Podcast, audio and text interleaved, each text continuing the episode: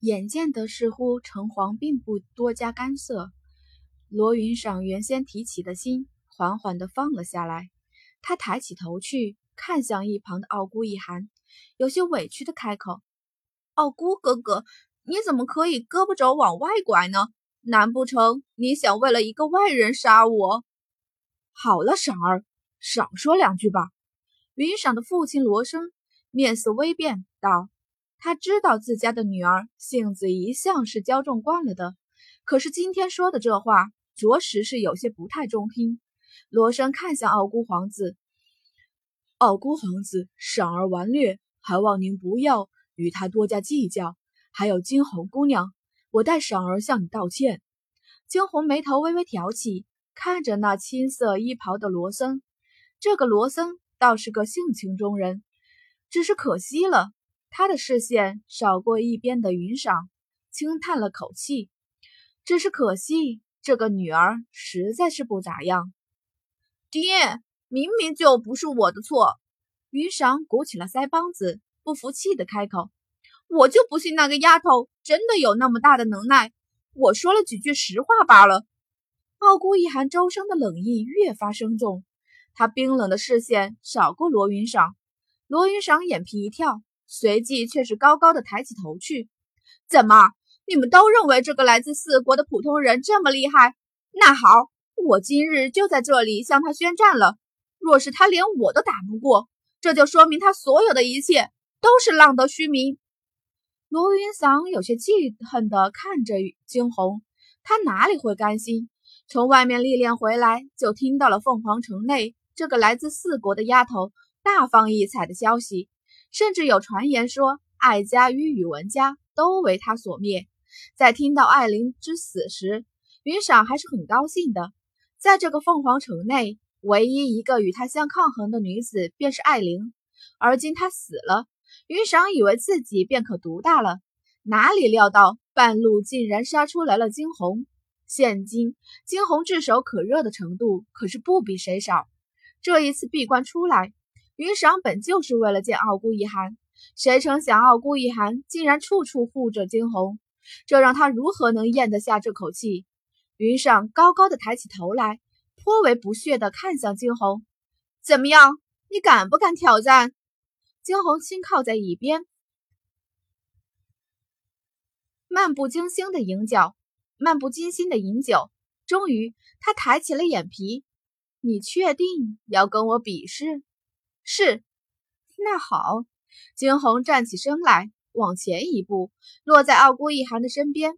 傲孤一寒习惯性的伸出手去替惊鸿拂去散落在一边的发丝，动作甚是温柔，与方才的冰冷的态度形成了鲜明的对比。所有捕捉到这个细节的众人皆是大吃一惊，谁都没有想到他们的傲孤皇子竟然还会有如此温柔的一面。云赏则是看着眼前二人的互动后，妒恨的直咬牙，他的眸中闪过暗光。随即悠悠的笑了起来。这样，惊鸿姑娘，单单比试也没什么意思。要不，我们来下个赌注？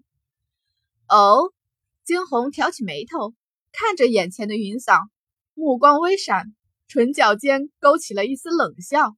但愿这个罗云裳别玩的太过分，否则他定不会轻饶他。不管对方是谁。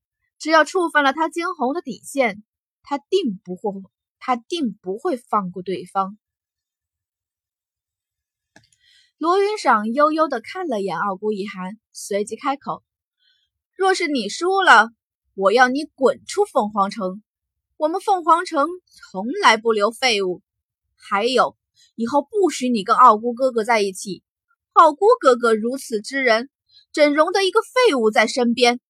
婶儿。”罗生开口呵斥，想要阻止他，云裳却是丝毫不管他，只是继续开口：“怎么样，惊鸿姑娘，我这条件应该不算过分吧？”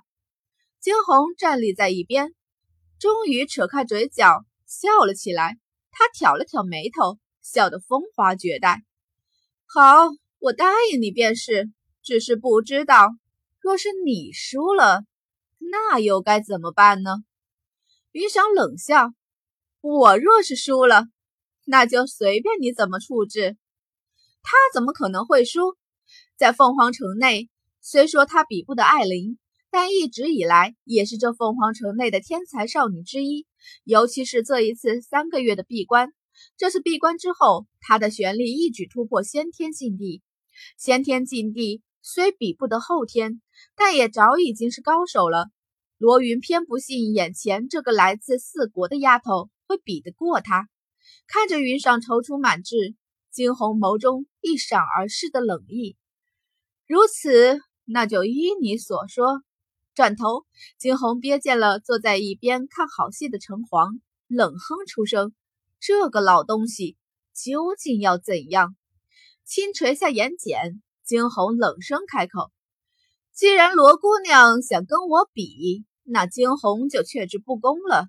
偏巧今日大家都在场，那就让大家都做个证。”一字一句铿锵掷地，整个人的周身散发出了无尽的气势，那完全属于上位者的气势。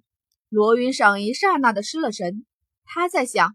自己是不是冲动了？转念却是轻摇头。不过就是一个四国来的野丫头嘛，有何可怕？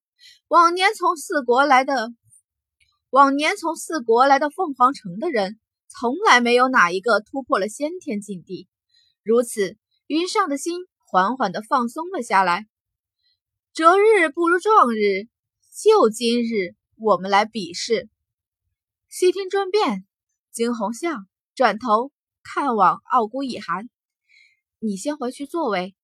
傲孤一寒的双手缓缓地松了下来，他看向惊鸿，满眼的柔意。好，若是可以，他倒是愿意替他去斩杀了那罗云裳。只是既然惊鸿想跟他玩，那他又岂有阻止之理？唇角噙起一抹冷笑，再是不看向云裳一眼，直接退了回去，坐到了座位上。罗云赏气得牙痒痒，没想到傲孤一寒竟然对惊鸿这么言听计从。如此看向惊鸿，眸中越发诡异。既然如此，那就休怪他不客气了。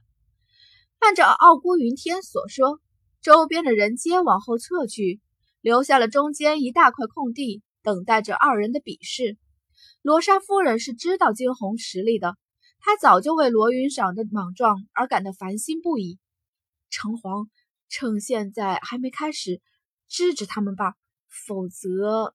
罗莎夫人摇了摇头，否则这后果怕是真的不堪设想啊！城隍却是眯了眯眼，看着底下的二人，他的视线停留在了惊鸿的身上，眸中闪过几丝不易察觉的诡异，冷声开口：“无妨。”不过是比试玩玩而已，点到即止。